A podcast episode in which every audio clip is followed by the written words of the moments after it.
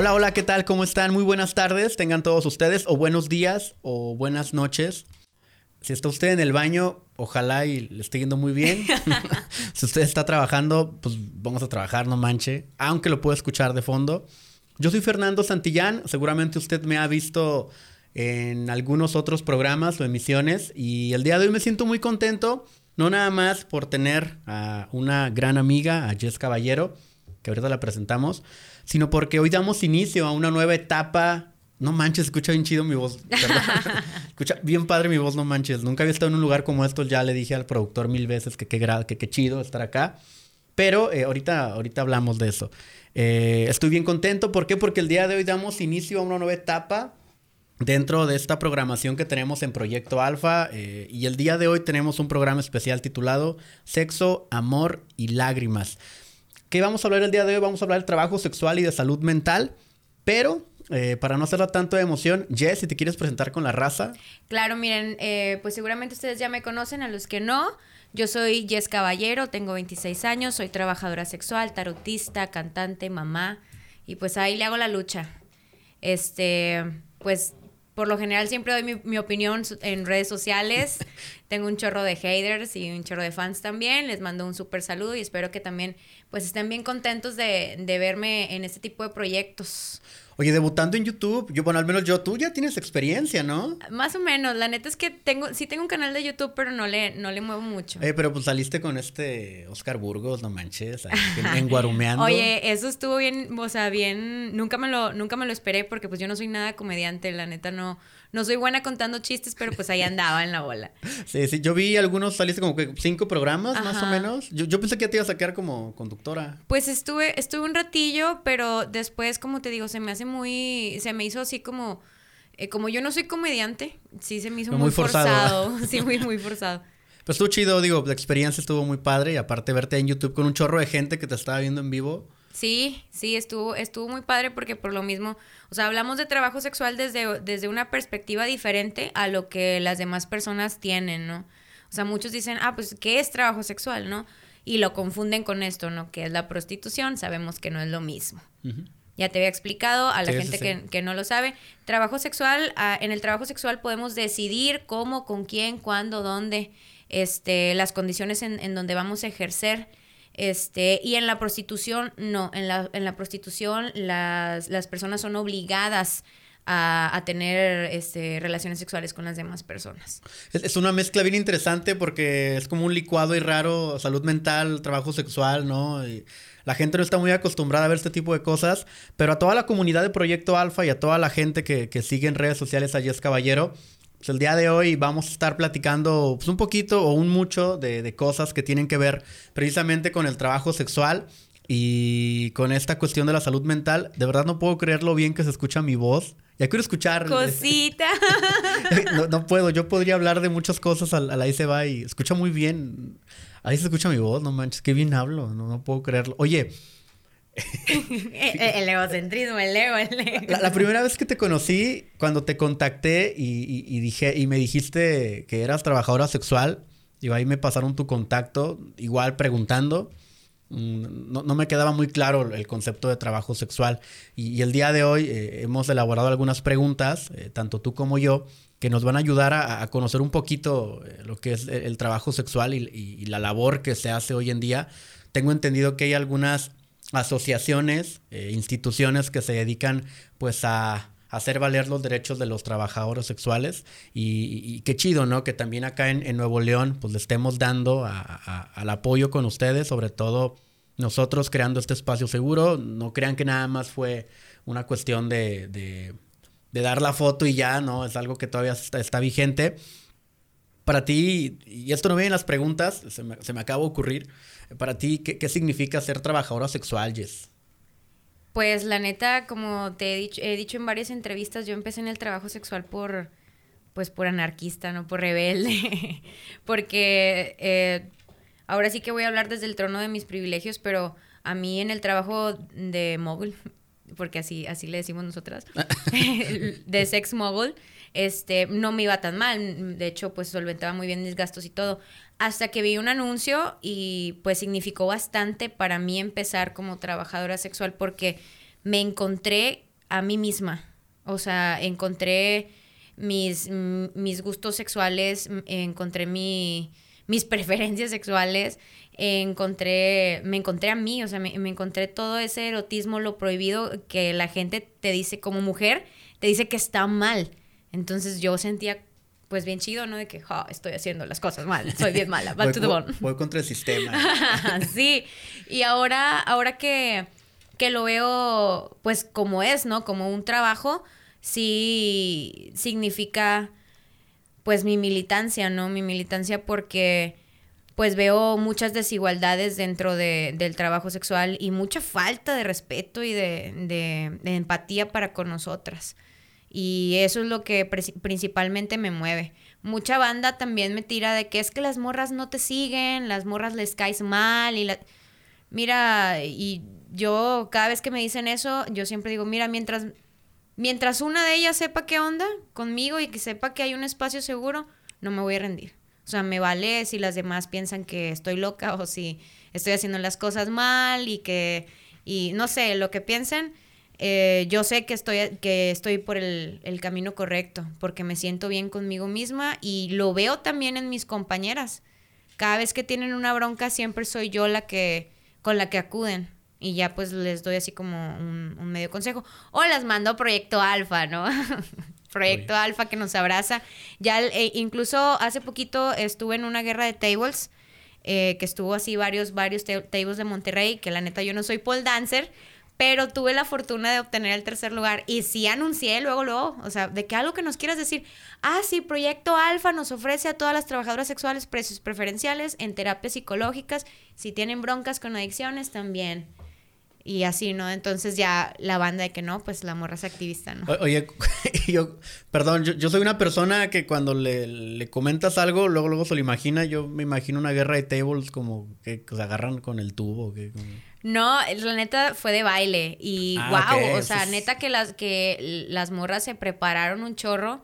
Un chorro, un chorro. A mí no me dejaron usar mis ulas, tuve que optar por otras cosas. Y pues agradezco un chorro que me hayan dado el espacio. ¿Quién ganó? Rubí, Rubí del Libido Men's Club. Que no manches, neta, vayan a verla, mis respetos. no, baila, baila genial. Baila genial. ¿Y el segundo lugar quién quedó? Mackenzie, igual del Líbido. Muy, es muy camaradita ella, Mackenzie. ¿Y en tercero? Yo. Ah, muy bien. Medalla de bronce. Se fueron Olimpiadas, medalla de bronce. Ya sé. Muy bien, excelente. Oye. sin pues hacer tubo, sin hacer pole dance. Yo, yo siento que es una disciplina muy Oye, sí, cañona, ¿no? el estar ahí en, el pool dance. La neta es que todas unas guerreras las bailarinas. Todas unas guerreras y yo creo que principalmente son las que no, no quiero demeritar ni nada, pero pues cumplen una jornada laboral de 8 o 9 horas, ¿sabes? Y no, no tenemos ni IMSS, no tenemos pues derechos laborales. Ya creo que deberíamos de tenerlos. Sí, Cada vez somos más. Ajá, sí, a mí, a mí me han seguido algunas trabajadoras sexuales y, y bien padre también la forma en cómo cómo han establecido contacto algunas conmigo. Y bien padre también el, el, el, cotorreo que se avientan. me da mucha risa de repente lo que suben. Pero no, muy alivianadas también. Y muy respetuosas en todo momento. Uno luego tiene la creencia de que, ay, como son trabajadoras sexuales, siempre andan ahí como de promiscuas, ¿no? Que es... O vulgares, ¿no? Ah, ándale, sí, exacto. Que para todos como que, ándale, papito. Pues, no, ¿verdad? No tiene que ver tanto con eso. Hay algunas que sí manejan ese tipo de publicidad, sobre todo las, las chicas de agencia, pero porque las agencias son lideradas por hombres. Entonces, oh. no, no quiero así agravar ni nada, pero sí, o sea, ustedes ven, yo creo que ven la, la sexualidad y la sensualidad diferente a, lo que nosotras vemos.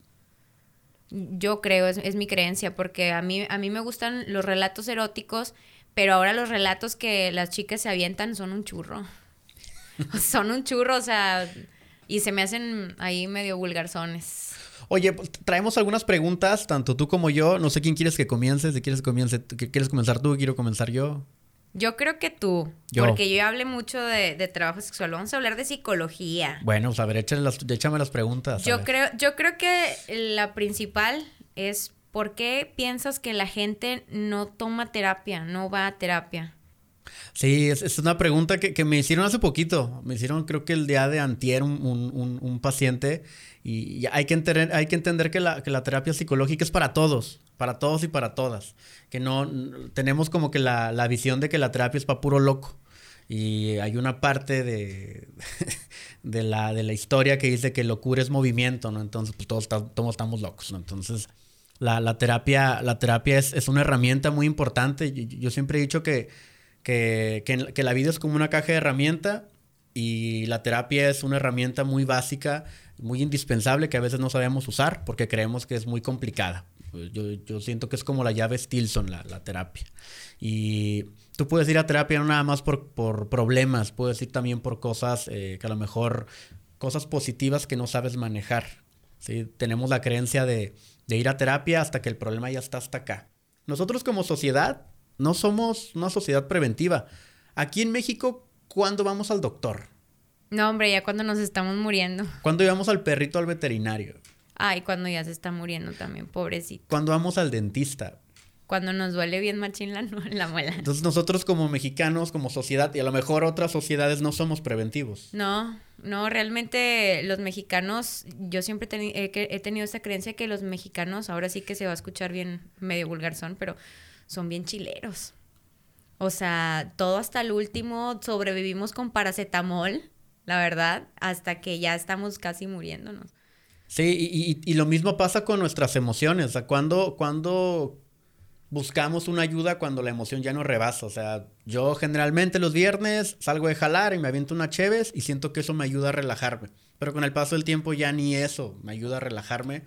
Y es como estar evadiendo realmente el problema, es evadir, evadir las broncas y no, no darles frente. Se supone que los mexicanos somos bien entrones, pero a la mera hora, a la mera hora pues somos bien coyones y más cuando se trata de nuestras emociones. Sobre todo porque la, la, ir a terapia representa también como, como un, desafío muy importante contra mi ego. si, yo, si yo voy a terapia, entonces quiere decir que, que perdí. O sea, que no hice las cosas bien y que necesito de alguien más que me diga cómo hacer las cosas que es un, un, argumento que muchos y muchas usan cuando van a terapia en la primera sesión. La persona llega bien resistente y, híjole, pues es que no quería venir, la neta, ¿verdad? Porque, pero pues bueno, aquí estamos, a ver, a ver qué me puedes decir, ¿no? Como muy, muy desafiantes todavía, como que esta lucha interna con su ego. Y la verdad es que yo también me he topado con compañeras que me dicen, es que yo ya he ido con muchos terapeutas, hasta con psiquiatras, y no avanzo. Bueno, pues es que no es que sea el terapeuta, es que tú no realmente no quieres avanzar. Sí, el, terapeuta es, es, un holograma. Aquí el, concepto de la terapia es, lo que realmente vale la pena. Digo, la neta, de repente hay terapeutas que sí se la bañan, pero al menos los colegas que yo conozco, la neta, muy buen jale el que hacen. Y, yo creo que uno de los motivos por los cuales la gente no va a terapia es eh, porque no lo ven como una prioridad en la canasta básica del esquema del ser humano, la salud mental no es una prioridad, es un complemento. Y nos han enseñado que lo tiremos a león. nos, han enseñado a reprimir nuestras emociones. Exactamente. Cuando lloras, o cuando te das un, das un chipote o te pegas y lloras, ¿qué te dicen? Ay, no llores, no estuvo tan feo. Cuando nos golpean en la escuela, ¿qué te he dicho? Tú también pégales. Nos están enseñando a reprimir nuestras emociones y, a, normalizar muchas cosas que luego con el tiempo se convierten en un problema. Entonces yo creo que, si, si pudiese yo centralizar una respuesta sería por miedo a enfrentarnos con nuestro ego. No queremos enfrentarnos a nuestro ego. Nuestro ego nos dice, no, güey, no vayas a terapia, estás bien, güey. No, y hablando de terapia, nosotras también ejercemos como, ya deberíamos de tener ahí un, curso básico de terapeutas Oye, para, sí, para trabajadoras sexuales. No, hombre, no manches, porque pues sí llega mucha banda también, este, y hacemos ahí la, la gestión de emociones o la gestión de problemas, somos la escucha y a veces nos dicen, ay, me sale hasta más barato, pero no, carnal, a la larga te sale más caro. Yo, yo estaba filosofando un día que estaba en el baño, mucho, mucho contexto, y, me estaba acordando mucho de este programa, me estaba acordando de ti, ok, eso es raro, pero me estaba acordando de ti porque, porque yo decía, o sea, la raza que busca trabajadoras sexuales, eh, una parte es por la cuestión de, de, de erotizar, pero otra cuestión también es muy emocional, ¿no? Como esta carencia de reconocimiento que no obtienen en un mundo real que ellos buscan crear a través de una trabajadora sexual. Ah, pero no te enamores de la trabajadora sexual porque es un súper mega pecado. O sea, eso está, híjole. Yo, yo te hacer una pregunta que aquí la tengo anotada. ¿Tú te has enamorado de algún cliente? Sí, sí, la neta es que en anteriores entrevistas yo he dicho que no. Cliente, si estás escuchando esto, No, ojalá nunca lo escuche. pon mucha atención porque puede ser tú. O sea, hoy es tu día de suerte. Mira, en anteriores ocasiones he dicho que no, pero la verdad es que después de haber dicho que no, haz de cuenta que la vida me dice, tómala. O sea, aquí está. ¿Sí se puede enamorarse de un cliente? ¿Sí? Claro que se puede y es bien común.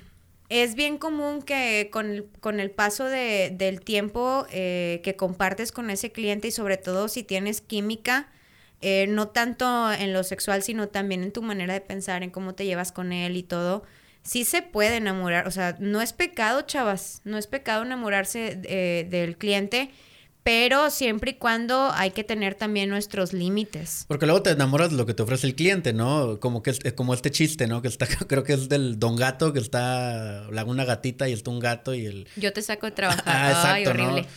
Horrible, o sea, ¿Sí te pues, han dicho eso también? Sí, sí, incluso es la condición, o sea, no sé, no sé en qué cabeza cabe el, el hecho de condicionarme a mí, sobre todo a mí condicionarme, de que no, sí voy a estar contigo, pero salte de trabajar. Rúmbate, Mm. que le vaya bien, señor, que le vaya, me gustará mucho, estaré muy guapo, este, me, que- me querrá bastante, pero so sorry. Yo, yo, yo hoy resolví un mito, entonces sí te puedes enamorar de un cliente. Claro, ¿Cómo, cómo estuvo esa historia? Cuéntame. Mira, la neta es que terminó muy mal. Ah, ¿hace, fue, ¿Fue hace mucho o fue hace poco? No, fue hace poco. Eh, incluso fue... eh, híjole, es bien difícil porque no me gustaría culparlo porque pues a final de cuentas yo también tomé mis decisiones. Sí, sí fue algo mutuo, ¿no? Cuando es una relación siempre va a ser de dos, ¿no? Así es, Siempre. así es. Eh, pero pues básicamente eh, tuve un embarazo ectópico por el cual me operaron. Música de suspenso aquí. Tan, Me tan. operaron, me quitaron una trompa de falopio. No manches. Estuve pues mucho tiempo inactiva y hasta apenas hace unos meses acabo de regresar así como el fénix que renace de las cenizas porque sí me dejó muy mal. O sea, muy mal. Tengo una patrulla tatuada en la pierna y una cicatriz en el abdomen. Eso fue lo que me dejó enamorarme de un cliente. Claro que hay, o sea, esa fue mi historia. Hay infinidad de historias que no terminan mal. O sea, yo conozco chavas que ahorita ya están casadas, este, y se retiraron del ambiente, pero porque ellas lo decidieron así, no porque la persona los las haya obligado. No, ya, quedó resuelto ese, esa duda que traía. Eh, vas, vas con una pregunta. Muy bien. ¿Tú qué crees que, que piense un cliente, o sea, una persona que contrata trabajadoras sexuales, pero que no nos ve como personas, que nos ve como objetos? Bueno, yo, yo, yo tengo una pregunta, yo tengo una pregunta para esa pregunta. O sea, ¿Ustedes aceptan eso? Hay chavas que sí, Oh. hay chicas que sí. O sea, pero para, dar- para darle más, tras- más, más como contexto a la pregunta, o sea, hay clientes que contratan a la persona, a la trabajadora o trabajador sexual, pero como objeto o, o cómo. Que nos tratan, pues, mal. Que hay un maltrato. Ajá. O sea, digamos que en el trabajo sexual hay mucho riesgo, entre ellos que en el en, en- en adquirir el servicio de la trabajadora sexual, el cliente tenga la idea de que, De que nos puede hacer lo que él quiere porque está pagando. de que te, te puedo amarrar y te puedo poner cinta y Así es. puedo Y sin la previo, sin previo acuerdo. Porque pues hay, esas ya son prácticas que se les dice BDSM, bondage, dominación, sumisión, masoquismo. Este, y se, obviamente se cobra extra. Se cobra extra. Pero sí, hay chicas que no lo manejan. Hay chicas que no lo manejan y el cliente está aferrado a que sí. O, por ejemplo, la, las el, el sexo anal. Este, también hay muchas chicas que no lo manejan y hay clientes que se aferran a eso. Y hasta, hasta llega a pasar una violación. eso es viola- ajá, violación, ¿no? O Sí, sí, sí. Y hay, hay chicas que, que por miedo, por el estigma, no lo denuncian o no lo dicen, les da vergüenza, se sienten mal Mm. y cargan con eso, siguen cargando con eso. Ya. Entonces, eh, pues volvemos a, la pregunta. ¿Tú, ¿Tú qué crees que exista o qué hay en, la cabeza de ese tipo de personas? Digo, no, no puedo ejercer un juicio como tal, pero te pudiese hablar del perfil sociópata, ¿no? Del perfil sociópata de una persona que sabe que lo que está haciendo está mal, sin embargo lo disfruta, disfruta hacerlo, ¿no? Entonces yo pudiese contestar la pregunta con que quizá pudiese haber algún perfil sociópata, ¿no? Una distorsión de lo que se considera moralmente normal y, pues son personas que, que, que, esperan que la otra parte esté de acuerdo con las exigencias o demandas, en este caso de la trabajadora sexual, porque dentro de su esquema mental pues, está con ganas. Aunque hay una parte que sabe que está mal. Está con ganas de meterte un palo en el ano. Qué feo. Es, normal, o sea, está con ganas. Es un perfil sociópata y, pues, por, por ende, psicópata, ¿no? Y son los que menos van a terapia, ¿no? ¿Para qué? No la necesito. sí, digo, yo no quiero asumir juicios, pero sí generalmente la, raza que, cuestiona el concepto de la terapia pues es, gente que, que curiosamente tiene ahí heridas emocionales que no han sanado, ¿no? O, incluso hasta abusos, algunos abusos, no nada más sexual, abuso emocional o psicológico como tal. Es incluso hasta de los jefes, ¿no? Esta relación de poder, o sea, de que los jefes los los humillan o los hacen sentir inferiores. Sí, recordemos que, que, todas las personas que son abusadas de cualquier tipo buscan una descarga sobre algo que ellos ven como inferior. Y se conoce, hace poco yo salí en un video hablando de eso, se le conoce como las conductas patear al gato. O sea, el, el, jefe humilla al papá. El papá llega a casa y humilla a la mamá. La mamá ve al hijo y lo humilla. el hijo, como no tiene a nadie más a quien ver, ve al gato y le da una patada. Es una conducta. Ay, no. por mencionar así el concepto, no es la conducta. ves, algo que es que sabes que puede ser eh, inferior a ti, le metes una patada. Es un mecanismo de defensa que se llama desplazamiento, o sea, desplazas el, el, impulso agresivo hacia un objeto o persona que puede ser controlable. Golpear la mesa, no va a golpear la mesa porque me, me regañan. Pero sí, o sea, sí, sí, es, es, es, es eso, es la forma en cómo se, se maneja, ¿no? La, la, forma en cómo el ser humano tiende a descargar su ira ante, en este caso, la trabajadora sexual. Yo siento que tengo poder sobre ti porque, te, estoy, pagando. exacto. Te estoy pagando una lana. Qué feo. Y, aparte no es cualquier lana, o sea, porque me pude haber ido con esta que me cobraba 300 bolas. Tú me estás cobrando 1500. Ajá. Entonces yo en esta hora que me estás, y aparte pagué la habitación, yo puedo hacer lo que yo quiera. ¿Por qué? Porque ya te di la lana. O ese fue el acuerdo. Ellos piensan que eso, que ese fue el acuerdo. Ellos tienen ese desde, su, desde su concepción es yo. Y es la, es la raza, digo, yo, a mí me gusta mucho meterme como en cuando hay un, un, dilema en Twitter de las trabajadoras sexuales. Es la raza más débil. a mí me gusta mucho como analizar el contexto del comentario, ¿no? Porque veo que alguien comenta algo. Yo recuerdo que una vez una persona comentó algo que tú comentaste que creo que, era, un, era un comentario que tenía que ver con lo del trabajo sexual. No me acuerdo muy bien. O la persona empezaba como que a tirar. Eh, no, que las trabajadoras sexuales, eso qué, luego tú contestaste y luego yo contesté, luego el vato contestó, esto estaba Es que hay vatos que les molesta mucho que nosotras nos, nos refiramos a nosotras mismas como trabajadoras sexuales. Les molesta mucho que usemos palabras trabajo sexual, capital erótico, derechos para las trabajos. Les molesta. Y yo digo, ¿cómo por qué? O sea, ¿por qué les molesta? Porque obviamente ya no van a tener, ya no van a, les estamos quitando ese poder que antes tenían, ya no estamos en los 80 ni en los 90 amiguitos. Sí, entonces yo analizo el contexto del comentario del perfil y, es raza que tiene acá tres seguidores, ¿no? Y sigue un chorro de trabajadoras sexuales y que yo, de repente digo, a ver, este vato, ¿por qué contesta eso? me pongo a analizar las, las demás respuestas y el vato lo único que está buscando es atención, atención, o sea, venme, volteame a ver, volteame a ver. Y, hay dos tipos, hay dos tipos de personas carentes de reconocimiento o de afecto. Está el agresivo y está el pasivo agresivo. O sea, el, que está carente de afecto, que es agresivo, tiende a picarle la cresta, en este caso la trabajadora sexual. Uy, pues muy bonita, pero como quiera no valen pa' pura fregada, ¿no? Y el otro es aquel que distorsiona el concepto de amabilidad y lo transforma en amor, ¿no? Un, un amor, un amor bien, bien idealizado, ¿no? Sí, mi amor, es que tú eres la mejor y como quiera yo te deposito aunque no te pague. esa es la raza que, tiende también a demostrar una carencia de afecto, que también hay muchos de esos, ¿no? Sí. sí, sí, y vaya, vaya que los hay. Em, no, yo creo que esos, e, e, esa clase de personas, em, yo siempre trato de, de, tratarlos con la más amabilidad posible y cuando hay algo que no me parece, se los digo directo. O sea, directo y algunos sí se molestan, otros no, pero yo creo que ellos son los, los que más me han respetado hasta ahorita. Sí, ¿por qué? Porque no quieren, yo, lo digo de manera como muy neutral, digo, los que son fans de Yes, chido, buena onda, pero a lo mejor mantienen ese, ese perfil, una, porque no quieren perder lo que ya ganaron, que es tu atención. Y dos, porque si pierden lo que ya ganaron, que es tu atención, difícilmente van a volver a encontrar a alguien que les responda como tú les estás respondiendo.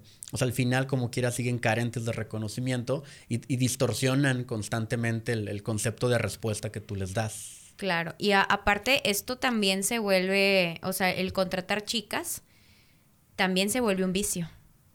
Entonces, eh, hablando de vicios, también nos mezclamos nosotras con, pues, las drogas, ¿no? Que es, es, un, es un problema social y es un problema pues muy grande que, que ahora más, ahora más con, por cuestión de la, de la pandemia, que estuvieron este, quitándonos el alcohol y quitándonos varias cosas, pues mucha gente se volvió loca o hubo más, más, este, pues se desplazó, así como la violencia se hizo más grande. Entonces yo quiero saber tu opinión sobre esta clase de vicios, sobre las drogas, sobre las mujeres. Sí, si, hablamos, si hablamos del, si hablamos del concepto de droga, o sea, cualquier cosa puede ser droga, o cualquiera. Este podcast se puede volver una droga. Ojalá. Ah, ojalá. no, ojalá. No, ojalá y no, porque todas las drogas afectan. O sea, la, gente, la gente tiene un concepto bien erróneo de las drogas. Eh, las drogas no nada más las encuentras en la marihuana, en la cocaína, en el alcohol. O sea, una droga puede ser también una persona, un celular, un programa de radio, una actividad, eh, un ambiente. El, término adecuado para referirnos, ejemplo, a la marihuana, al alcohol, es sustancia psicoactiva. O sea, la sustancia psicoactiva es una sustancia que altera tu estado de ánimo y también ciertos, eh, ciertas formas de funcionar de tu cuerpo. Se convierte en una droga cuando ya genera una dependencia. O sea, yo me puedo hacer adicto a ti. ¿Por qué? Porque nada más te contrato a ti. Entonces, si yo no te contrato a ti porque tienes agenda llena y hay otra morra que está disponible, que me está ofreciendo hasta oferta, no creo, no, no sé si pasa eso, pero me está ofreciendo hasta oferta. Sí, sí pasa. Ah, bueno. No quiero. Y si estoy con esa persona que me ofreció oferta, me siento mal. ¿Por qué? Porque no estuve contigo. Porque ya generé una dependencia estar contigo. Lo conocemos como la famosa dependencia emocional, el perfil dependiente y el perfil codependiente. Chavos, no lo hagan. O sea, hay muchas y todas tenemos hambre. Sí, hay, hay muchas. yo sigo insistiendo, soy muy buena onda, son muy buenas, la verdad son muy buena onda, como que me caen muy bien, como que, como que no sé, el hecho que me sigan en Twitter, ah, a lo mejor cubre mi carencia de, de, reconocimiento y me siento chido, pero no, sé, me caen muy, no sé por qué me caen muy bien. ¿Te sentiste identificado? ¿Alguna vez te has sentido identificado tú con algún paciente?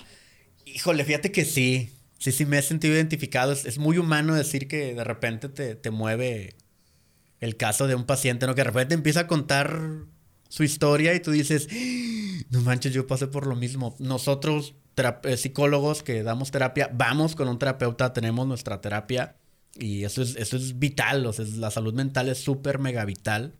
¿Y por qué? Porque si no también te truena, o sea, te piras, o sea, te empiezas también ahí a, hacer esta, esta, esta contratransferencia, ¿no? Empiezas a, traspasar ese, eh, ese, esa barrera terapeuta-paciente.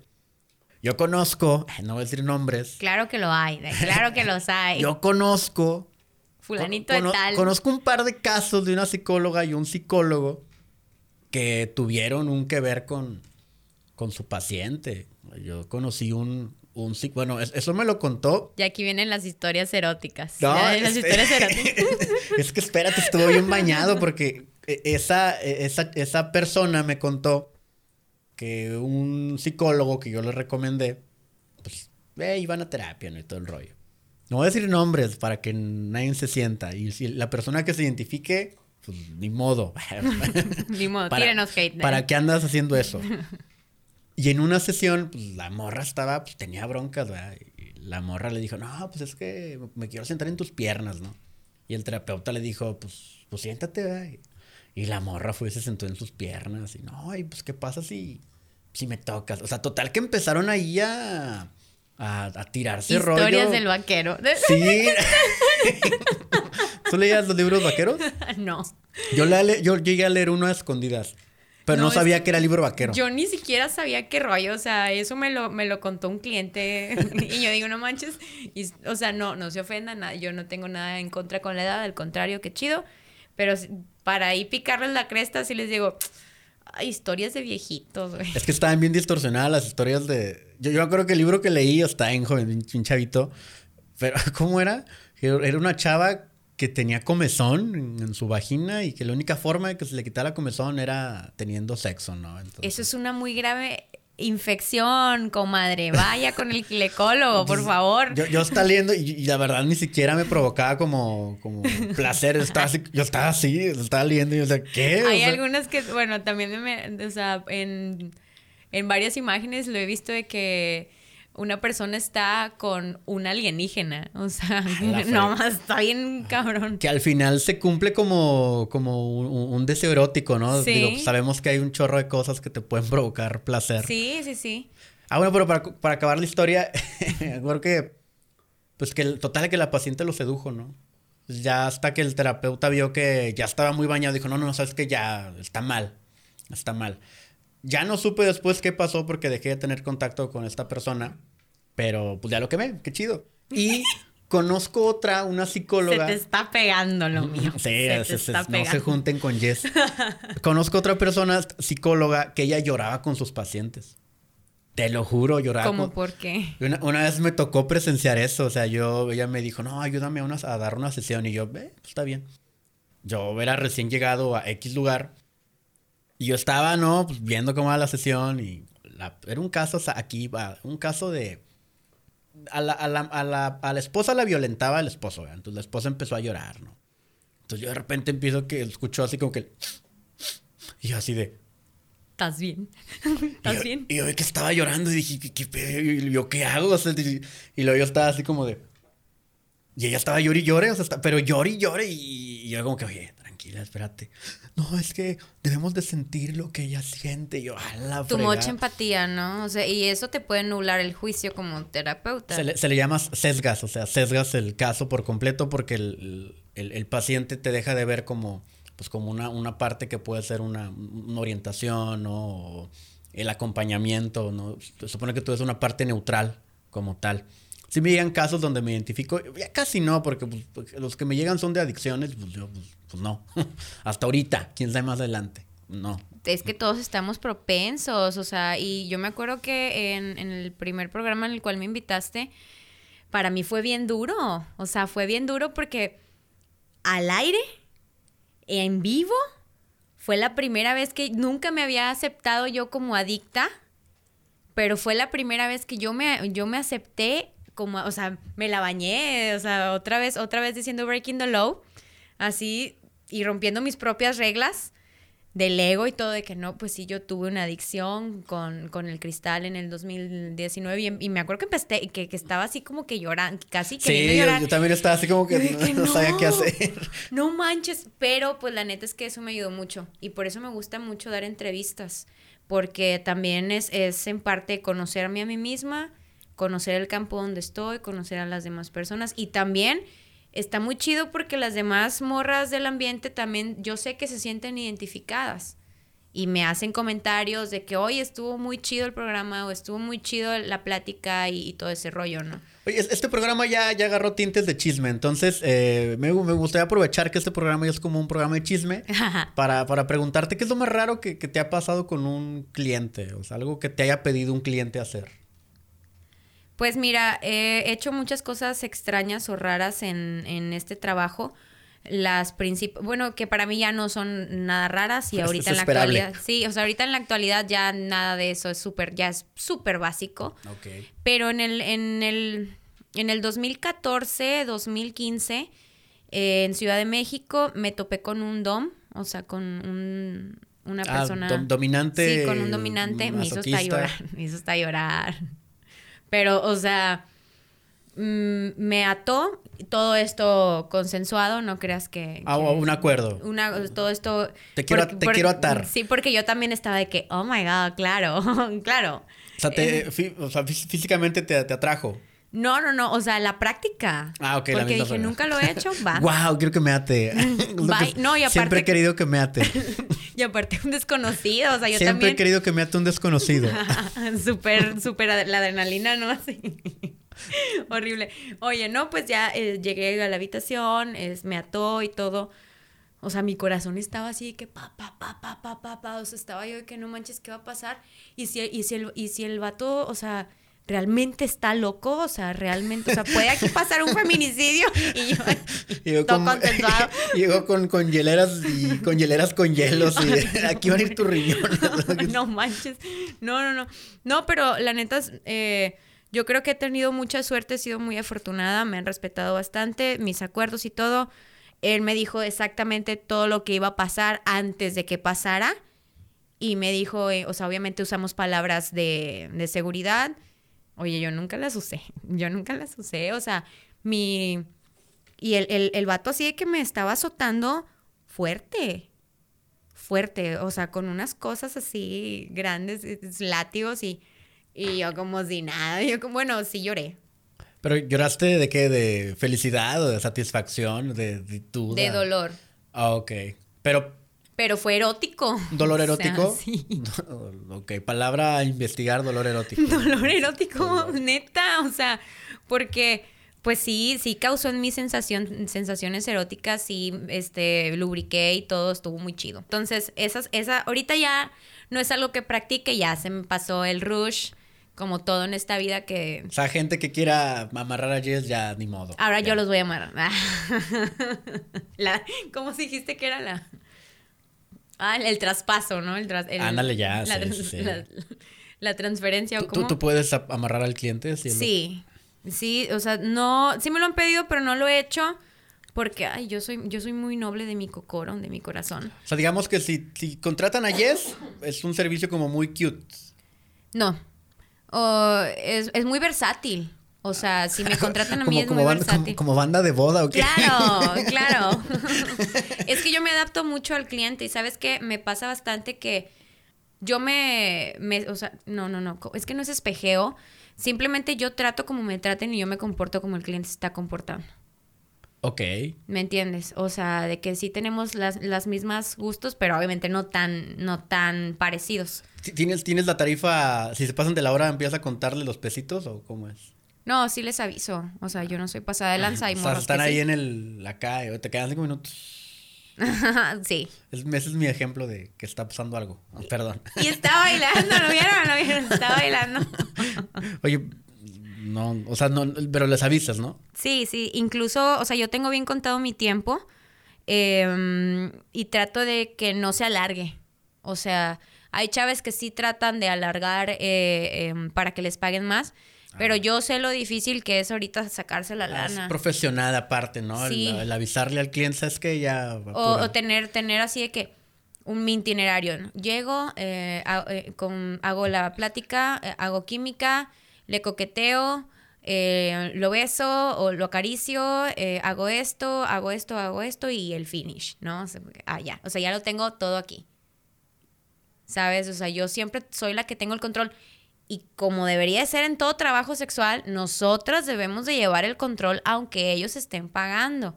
Porque luego si les damos el control, pueden hacer cosas o se pueden aprovechar de eso. Ok, eso es algo muy, muy interesante que a lo mejor muchos van a tener otra opinión, ¿no?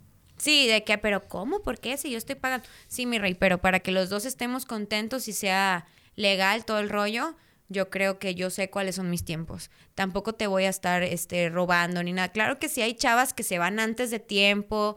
O sea, ahora sí que en el, en el trabajo sexual hay de todo. En la vida del trabajo sexual. En vez de la vida del Señor, la vida del trabajo sexual hay de todo. Yo trato de ser muy legal, muy profesional, eh, muy humana, sobre todo, o sea, para que también sepan que, oye, soy una persona, soy una persona. Bueno, vas, vas de pregunta. Muy bien. Porque esta, esta es bien interesante. ¿Por qué crees que hoy en día las personas se burlan cuando mm, dices que tienes ansiedad, de que, ay, no le digas nada porque ya tiene ansiedad. Yo, yo creo que estamos cargando con, con, un, con un fantasma de muchos años de una educación que, que nos dieron a base de, de disciplina. yo siempre he dicho que, confundimos la disciplina con miedo. Y antes teníamos la creencia de que si, nos, si nuestro papá o nuestra mamá nos metió un chanclazo, eso era disciplina y nos forjaba un carácter y crecíamos educados. Pues realmente no crecíamos eh, con educación, crecíamos con miedo. Si tú vuelves a hacer lo que hiciste, cuando venga tu papá, no, hombre, va a ser cómo te vas y tú vas a ver cómo te va a ir y tú luego. y, llegaba tu jefe, nada más abrió la puerta y tu chino ya valió. a lo mejor tu jefe ni sabía qué rollo, no venía bien cansado de trabajar de la fábrica o de la empresa o del negocio. Pero tú ya dabas por hecho que iba a valer gorro, no sabías por qué, pero porque como tu jefe ya te ha amenazado, y a lo mejor al final sí, ¿no? Tu papá saca el cinto y te da dos cintazos y ya no lo volvías a hacer. No, y aparte ni sabe ni por qué, nada más porque la mamá le dijo, pégale. Sí, exacto. Pégale. Ah, paz. y el otro bien dejado era, también. Era una rutina como muy, muy funcional, ¿no? O sea, tú, tú te portas mal, yo te acuso con la autoridad, que en este caso pues, era un sistema muy patriarcal, y el papá llega, ah, ok, cumplo mi función de padre y de líder y hago que todo esté bien. Bien. Y, y eso hizo que la persona creciera con miedo. Y las emociones valiendo que es. exactamente, reprimido completamente. Y, es gente que entonces eh, se tragaba la ansiedad, esta ansiedad, este estrés, esta insatisfacción, ah, esta, impotencia, todo se lo tragaba. Y así creció, creció censurada, eh, reprimida. ¿Por qué crees que, que las personas em, les, les pase esto, ¿no? Eh, tengan este trastorno de ansiedad, porque pues ya ahorita está súper de moda, a muchas, muchas personas ni siquiera lo tienen ni lo traen ahí, pero, o sea, ¿por qué crees que, pase y cuáles son los síntomas? Sí, bueno, hay que entender primero que está el trastorno por ansiedad generalizada, hay varios trastornos por ansiedad y, que la ansiedad también puede ser parte de otro cuadro, puede ser, puede ser un síntoma meramente, ¿no? Hay ataques de ansiedad que se pueden manifestar eh, por el aumento de la respiración, el aumento del ritmo cardíaco, eh, manías, comerse las uñas, morderse los labios, arrancarse el cabello, arrancarse las cejas. ¿Por qué te puede dar? Pues por cualquier cosa, o sea, la, neta. esto, esto es como, esto es como la, la violencia, o sea, cuando justificamos el por qué te pegó, qué le hiciste, ahí ya estamos, ahí estamos dejando un lado que hay hubo, un evento de violencia. Lo mismo es con la ansiedad. Ay, ¿por qué te da ansiedad? Por eso otra vez. Entonces ahí estás haciendo un lado lo que es el, el, verdadero núcleo del problema. Ataques de ansiedad sí pueden tener, pueden tener un rasgo hereditario, o sea, puede ser que, que tú heredes eh, ciertos eh, cromosomas dentro de tu esquema genético, que es el, famoso temperamento, puede ser. Y, ha llegado a pasar que hay personas con antecedentes eh, de depresión, de bipolaridad, en donde los hijos nacen con, pues a lo mejor con un trastorno de ansiedad o predispuestos, y el mismo entorno. La expectativa de los papás, yo te puedo dar un ejemplo así como más claro. Cuando hay una alta expectativa del padre, ¿sabes qué? Tú siempre tienes que sacar 10, 10. Tú sacas 8 y vales gorro. Entonces, eh, eso genera un, síntoma de ansiedad en el niño. ¿Por qué? Porque está en el examen y no, me faltan 10 preguntas y me sé 2. O sea, mi papá me dijo que sacara 10 y estoy en segundo de primaria. Y a lo mejor analizamos el contexto de la historia y el, y el papá ni la primaria acabó, ¿verdad? Pero pues es también esta represión del padre. Yo no acabé la primaria, pero mi hijo tiene que acabar, no tiene que acabar como yo. Y ahí es donde el papá le empieza a meter, a, meter, presión. Y esto hace que el niño eh, realmente no entienda qué es lo que está pasando con su desarrollo como tal. O sea, un, niño en su desarrollo se está ensayando, es un ensayo y error. O sea, el niño se equivoca y así entiende que funciona la vida. Pero en este tipo de padres con expectativas como bien idealizadas, tú eres un hijo que no debe fallar jamás y tienes que demostrarme resultados porque aquí no sirves si no sacas 10. Y el niño crece con esa idea, ¿no? A lo mejor el niño crece con puros 8, 7, 8, 7 y crece, crece insuficiente. Y entonces todo lo que haga en su vida lo va a empezar a repetir de manera insuficiente. Va a entregar trabajos incompletos, va a llegar tarde al trabajo, va a quedar mal en sus relaciones de pareja, ni siquiera va a llegar a un, a un, a un estado de éxtasis como tal en una relación sexual. Y eso pasa E- bastante. Eso tiene un trasfondo bien interesante. O sea, el hecho de que una persona no pueda llegar a- al, al éxtasis, no pueda o, o eyacule muy rápido, pues tiene que ver también con un trasfondo de lo que pasó los primeros años de infancia. La primera infancia es bien importante. ¿Por qué? Porque es la formación vital de la persona.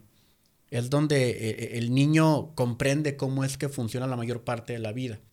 Y también es donde comienzan las heridas emocionales, el famoso trauma. Un niño a quien le dices, a ti no porque eres bien mal portado, niño feo, niño de cuatro años. Entonces el niño a los cuatro años no tiene la capacidad de razonar por qué es un niño malo y por qué no puede. Entonces, como no tiene la capacidad de razonarlo, crea una herida emocional que reprime y que más adelante vuelve a salir disparada. Como, ¿Cómo? Como sea. Por eso es que hoy en día mucha raza puede que tenga estos ataques de ansiedad, porque es raza que ha crecido censurada, que ha crecido ah, comparada, que ha crecido incluso mm, minimizada, ¿no? Por el mismo, por el mismo contexto de la situación. Y que son niños eh, que también eh, han, han estado a cargo de la tele, del celular, de la gallina pintadita, ¿no? Qué feo, oiga, qué feo. Pero es que la neta es que en esta sociedad todo está, híjole, bien difícil. La neta es que como también yo soy mamá, como mamá, pues yo digo, siempre digo que soy pésima porque la maternidad no es lo mío, pero le hago la lucha. Tú- tú- fíjate, ahorita que saliéndonos un poco del tema, tú tocaste una palabra muy importante que yo quería compartir contigo y yo también estoy de acuerdo en lo que tú dices, porque yo lo veo con, con mi esposa todos los días. O sea, la maternidad es, es un asco, o sea, la neta, es algo horrible, es algo horrible. Horrible. Y la gente le dice, es lo más bonito que te puede suceder en la vida. ¡Ah! Esa gente me dan ganas de ponerle un chanclazo. O sea, yo, yo llego de jalar, llego de jalar y, y veo a mi esposa así con el chongo de lado y a veces llego y el niño, Rafa, eh, está, está cenando. Ya la quemaste, iba a No, decir, no, no, me- al contrario, porque, o sea, yo veo y digo, chingüetas, o sea, no manches. Y yo, yo obviamente trato de hacer lo que yo puedo, llego, le doy de comer a Rafa, le digo, yo lo baño, tú ya, llégale. Descansa, ¿no? O sea, descansa también. Y yo ya veo que está así con el celular, está así nada más, ¿no? Y, y oye, pues vamos a cenar o... pues, Digo que le hago masaje, pero no le hago masaje, se me olvida. También para no quedar bien. Pero sí, o sea, es algo muy pesado, muy, muy es bien muy pesado cabrón. y jamás va a ser lo mismo la maternidad que la paternidad.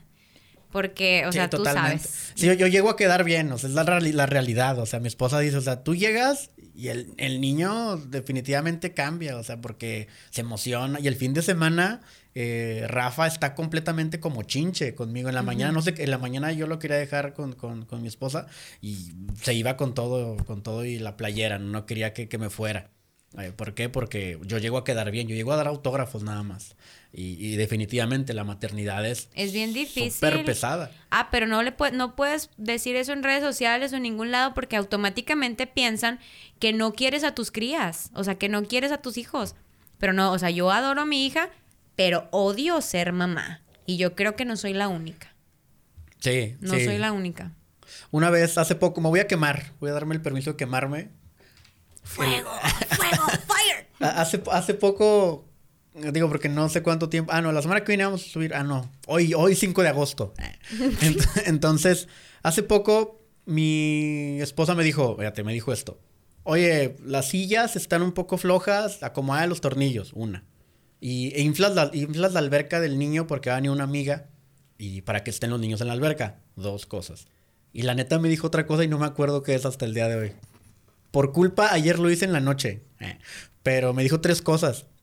Y yo como andaba también bien embolado en otras cosas, no quiero justificarme, pero la verdad, pues me fue el rollo, me fue el cotorreo. No lo hice. Y el, el día que va, la, que va la amiga a la casa de mi esposa, oye, pues te dije, no manches, apóyame, yo esto, yo lo otro. Yo no sabía qué contestar. La dejé en visto un buen rato y me, me sentí... No manches, lo peor que puedes Es, es- hacer. es que me sentí muy mal, o sea, me sentí muy mal y ahí, digo, sin afán de sa- salir este tema, ahí me acordé mucho de algo que leí tuyo hace poquito, que la maternidad era un asco, que estaba muy mal, o sea, que es muy cansado, que es tedioso, que... Todo es dolor y sufrimiento y estrés continuo toda tu, o sea, literal toda tu vida. Sí, lo que Porque, sí. o sea, nace y ay, o sea, yo tenía un miedo, de verdad, un miedo de que se me broncoaspirara, porque ya ves que la muerte de cuna. Ándale, los primeros tres meses, no, man. no yo, híjole, chale. No, es que está horrible. Entonces tú como, tú como mamá dices, salió de mí, salió de mí, de mi carne. Este, yo, yo tenía así como ese miedo, ¿no? Mi mamá en ese entonces me super apoyó y me apoyó yo creo que hasta los cuatro años de, de mi hija. Entonces yo a los cuatro años no asistí en la vida de mi hija, los más importantes. O sea, no asistí. Después de los cuatro años, eh, también, pues es bien difícil, sobre todo para las madres solteras, trabajar y ejercer la maternidad. Híjole, no, no manches. Y sobre todo ser trabajadora sexual, ¿sabes? el estigma de ¿qué ejemplo le estás dando a tus hijos? esa es mi pregunta, o sea, ¿tu familia sabe que eres trabajadora sexual? Sí, todos. ¿Todos saben? Todos, no manches, pues ya, ya estoy bien quemando. ¿y qué, pasó cuando se enteraron? Mira, eh, se enteraron, mi mamá se enteró primero porque mi expareja se lo dijo, ay, todo chismoso, todo dolido. todo chiquito, todo panzón. ¿qué, cree? No, lo que pasa es que... no, se la bañó. ve? ay, no se la bañó. Y mi mamá se le quedó viendo y le dijo, pues prácticamente tú lo obligaste porque tú ni jalas. Oh. no, se le vientó a su madre. Qué buena respuesta. Porque él quiero había... quiero conocer a tu mamá con esa respuesta. Híjole, no, pues hay que hacer una sesión de medium. Hola, no te preocupes, no te preocupes. Este... corten eso. no, entonces, eh, pues sí, eh, mi mamá le dijo eso, ¿no? Porque él tenía, no lo voy a justificar ni nada, ni tampoco me voy a justificar, justificar yo.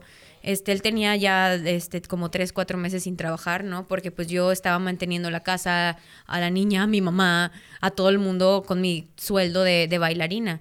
Y yo digo, no manches, ahorita las bailarinas no ganan lo que yo ganaba en el 2015, 2014. Mm. O sea, te lo digo porque yo, yo ejercí hace poquito para la guerra de tables y digo, no, no manches, yo no puedo sobrevivir con este sueldo. No, y, todo el mundo piensa que las bailarinas ganamos la millonada en el mundo. Yo, pienso eso, yo pienso que es, dinero muy rápido. Yo pienso eso. Y es mi, forma de pensar ignorante, te lo digo. O sea, yo, yo siento que una persona que jala en esos lugares son... sí, sacamos lana y si te pones este al tiro, pues sacas más, ¿no? Pero eh, la neta, es, para mí es más redituable el trabajo sexual por fuera. O sea, el sexo servicio. Es que eso me enseñaron las series. Sí, híjole, súper feo donde maquillan todo con un chorro de glamour y, glitter y brillitos y todo. Sí, eso me enseñaron las series, la neta. Eso me enseñaron. Ya que ganan un, ganan un buen y que... No, eso es, o sea, sí ganamos bien, pero también pues no tenemos cultura financiera. No, ok. O sea, así como ganas, gastas. Extensiones. Yo llegué a traer 10 mil, 15 mil pesos en la cabeza de cabello. o sea, de puro cabello. Y las uñas eh, te gastas, no sé, 500, 600 pesos, depende del diseño. Los, los tacones de bailarina cuestan arriba de 2 mil pesos, 3 mil, 3 mil 500. Los vestuarios, cada vestuario 500 pesos. O sea, de verdad la gente piensa que hoy estamos... ¿Y, ¿Y por qué no has hecho nada? Ni casa, ni carro, ni... El glamour, bebé. El glamour. Sí, porque al, final lo que, lo que tú estás ofreciendo, pues es... La imagen. La imagen, ¿no? Y esto de, de erotizar al, al otro. Sí. Sí, o sea, tú, tú eres como un, un, ideal para el, otro. Digo, no sé si hagas también servicio para mujeres. Sí, también. Entonces tú eres un, ideal tanto para el hombre o para la mujer que a lo mejor no encuentra o en su pareja o que no ha encontrado anteriormente. No, y aparte buscan un concepto de la belleza bien perfecto.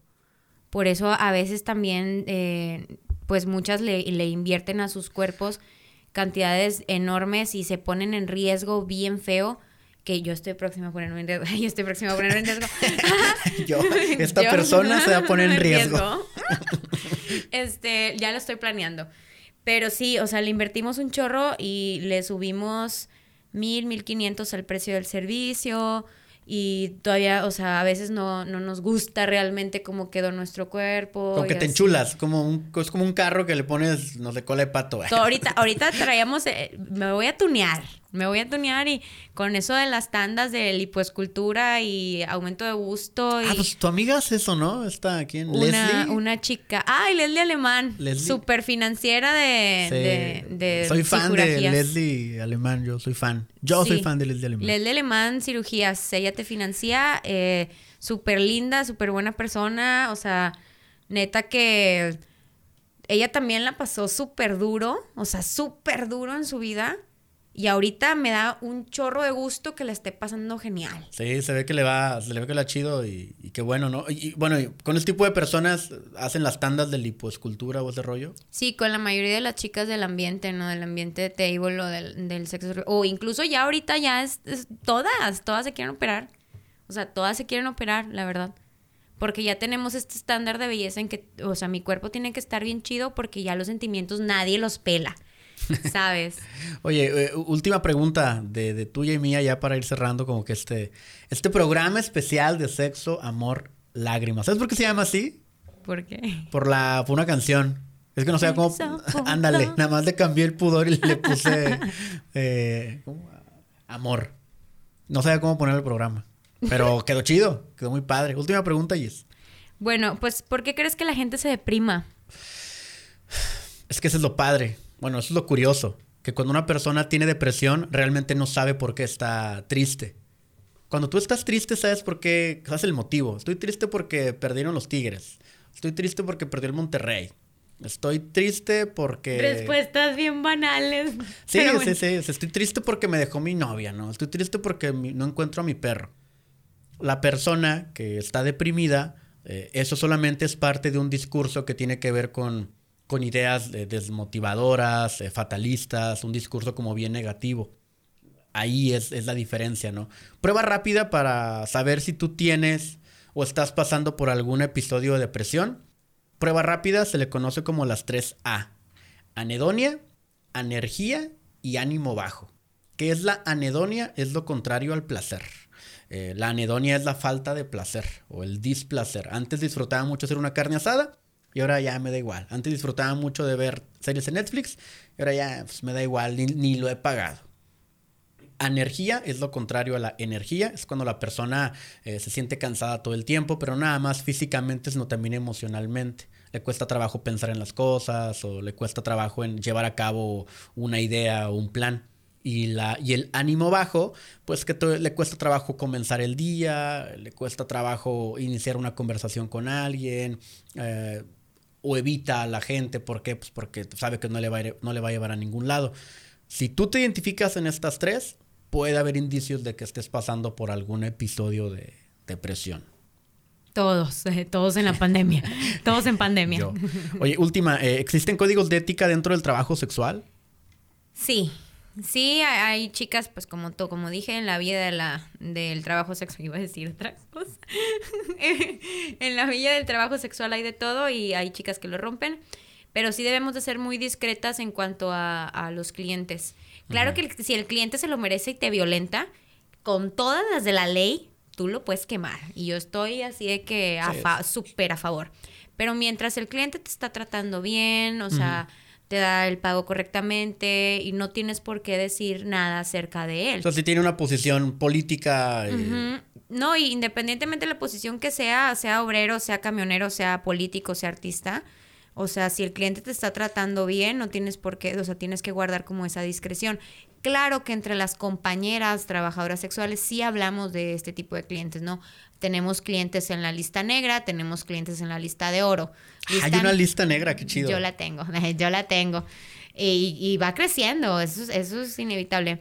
Este, la lista negra es cuando son personas violentas, groseras, que te quitan el tiempo, este, que te tratan mal el servicio. Y tenemos un, un semáforo, ¿no? De rojo, amarillo, verde. Verde te quita el tiempo. Amarillo te pide descuento, rojo es violento. Ok. O sea, Así, así vamos así catalogando a los clientes. La lista de oro, pues obviamente son clientes que nosotras mismas recomendamos. Oye, lo que pasa es que tal cliente me dijo que le interesa contratar el servicio tuyo. ¿Cómo ves? Le paso tu contacto. Esa raza que sabe cómo está el cotorreo. Ajá. Esos son los clientes de oro, los que ya vienen referenciados por nosotras. Usted pelee para estar en la lista de oro.